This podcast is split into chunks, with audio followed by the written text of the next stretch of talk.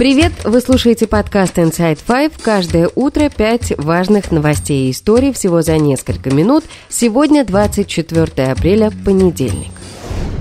Еще одна бомба в Белгороде. История первая. Саперы обнаружили неразорвавшуюся российскую авиабомбу в Белгороде. Ее нашли недалеко от места взрыва российского боеприпаса, который произошел в четверг вечером. Власти эвакуировали жителей 17 многоэтажных домов, об этом заявил губернатор Белгородской области Вячеслав Гладков. То есть получается, что около трех тысяч горожан жили рядом с бомбой 36 часов. При падении самолета бомба сначала попала в многоэтажный дом, она снесла балконы на трех этажах дома, после чего ушла глубоко глубоко под землю. Взрывотехники подняли бомбу на поверхность земли, об этом сообщили в МЧС. Не забудем, не простим. История вторая. США отказались выдать визы российским журналистам для поездки на Совет Безопасности ООН. Они должны были сопровождать министра иностранных дел Сергея Лаврова в поездке в Нью-Йорк. Об отказе в визах рассказала представитель МИД России Мария Захарова. Сам Лавров назвал действия США безобразным поведением. По его мнению, в США струсили и сделали глупость. Кроме того, Лавров добавил... Ну и самое главное, будьте уверены, не забудем, не простим. Россия в апреле председательствует в Совете Безопасности ООН, против чего выступали в Украине и Евросоюзе. Лавров в рамках визита в США сегодня и завтра примет участие в заседаниях Совбеза. История третья, на самом деле успешная. 20 апреля компания Илона Маска SpaceX совершила первый запуск новой сверхтяжелой ракеты Starship, первой в истории космической системы многоразового использования. Однако через 4 минуты после запуска при отделении первой ступени ракета взорвалась. Маск заявил, что компания узнала много нового для следующего запуска, к которому будет готова уже через несколько месяцев. Инсайдер попросил космических экспертов, популяризаторов науки объяснить, почему компания все равно считает этот запуск важной вехой. По предварительным оценкам оценкам экспертов, то, что ракета поднялась почти на 40 километров, уже является успехом. Судя по видео, проблема была в двигателях. При этом инженерам нужно поставить твердую пятерку. Виталий Егоров, популяризатор космонавтики в беседе с Insider, отметил, что испытания прошли успешно, но рассказал и о том, что пока серьезнее, чем разрушение самой ракеты. Если говорить про негативные результаты, то серьезно оказался поврежден стартовый стол. И это последствие может быть даже существеннее и дороже, чем, собственно, разрушение ракеты.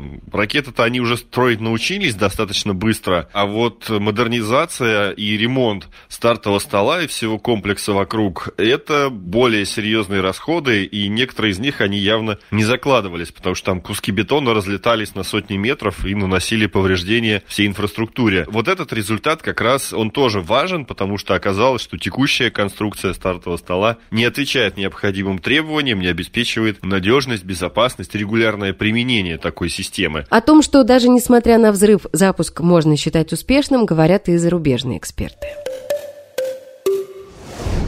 Синяя галочка. История четвертая. Продолжается противостояние Стивена Кинга и Илона Маска в Твиттере. Напомним, что на прошлой неделе владелец Твиттера отменил синие галочки верификации. Точнее, теперь они есть только у пользователей, которые оформили платную подписку за 8 долларов в месяц. Раньше эти галочки получали люди и организации в подтверждение того, что это реальный аккаунт, а не фейковый. Когда Маск ввел идею платной подписки, Стивен Кинг раскритиковал его. В ноябре 22 года писатель был возмущен этим решением и заявил, что удалит свой аккаунт аккаунт, если это произойдет. После чего Илон Маск оставил Стивену Кингу синюю галочку и сам ее оплатил. Теперь же Стивен Кинг предложил Маску отдавать 8 долларов, которые он платит за его синюю галочку, в фонд, занимающийся помощью украинской армии. Маск в ответ на это заявил, что пожертвовал 100 миллионов долларов Украине и спросил писателя, какую сумму направил он.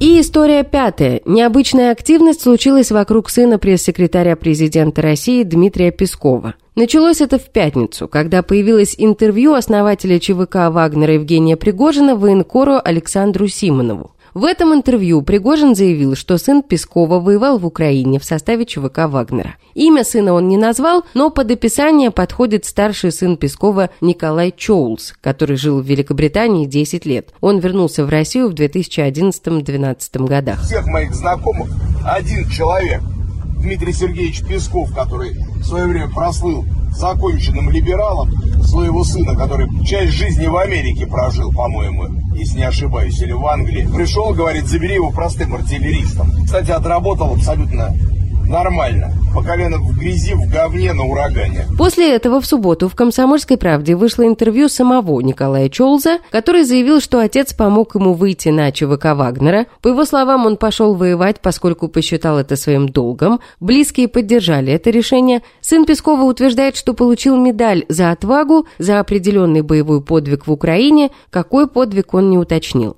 Тем временем автомобиль Тесла, который принадлежит сыну Пескова, пока он якобы находился на фронте, продолжал ездить по Москве и получать штрафы. В сентябре 22 года сторонники Алексея Навального звонили детям чиновников и под видом военкома сообщали о том, что им отправили повестку и теперь необходимо явиться на медосмотр. В том числе они говорили с сыном Пескова, который отказался явиться и обещал решать вопрос на другом уровне. Это военный комиссариат с вами разговаривает. Вы сейчас можете говорить? Могу. Почему вам звоню? Вам сегодня была отправлена повестка. Придете ли вы завтра в военный комиссариат? В 10 утра мы вас ждем. Вы это самое, 10 утра, естественно, завтра я не приеду. Так. Вы должны понимать, вы знаете, что я господин Песков, Да. насколько это не совсем э, правильно, чтобы я э, там находился. Короче, я буду это решать на это самое, я буду это решать на другом уровне, как бы, если это, мне надо, мне надо как бы понимать, что и как надо правильно сделать. Некоторые подробности жизни сына Пескова можете найти прямо сейчас на сайте Insider. Например, в отношении Николая, судя по книге учета совершенных преступлений, возбуждалось уголовное дело за избиение собственной бабушки. И это все на сегодня. Вы слушали подкаст Inside Five.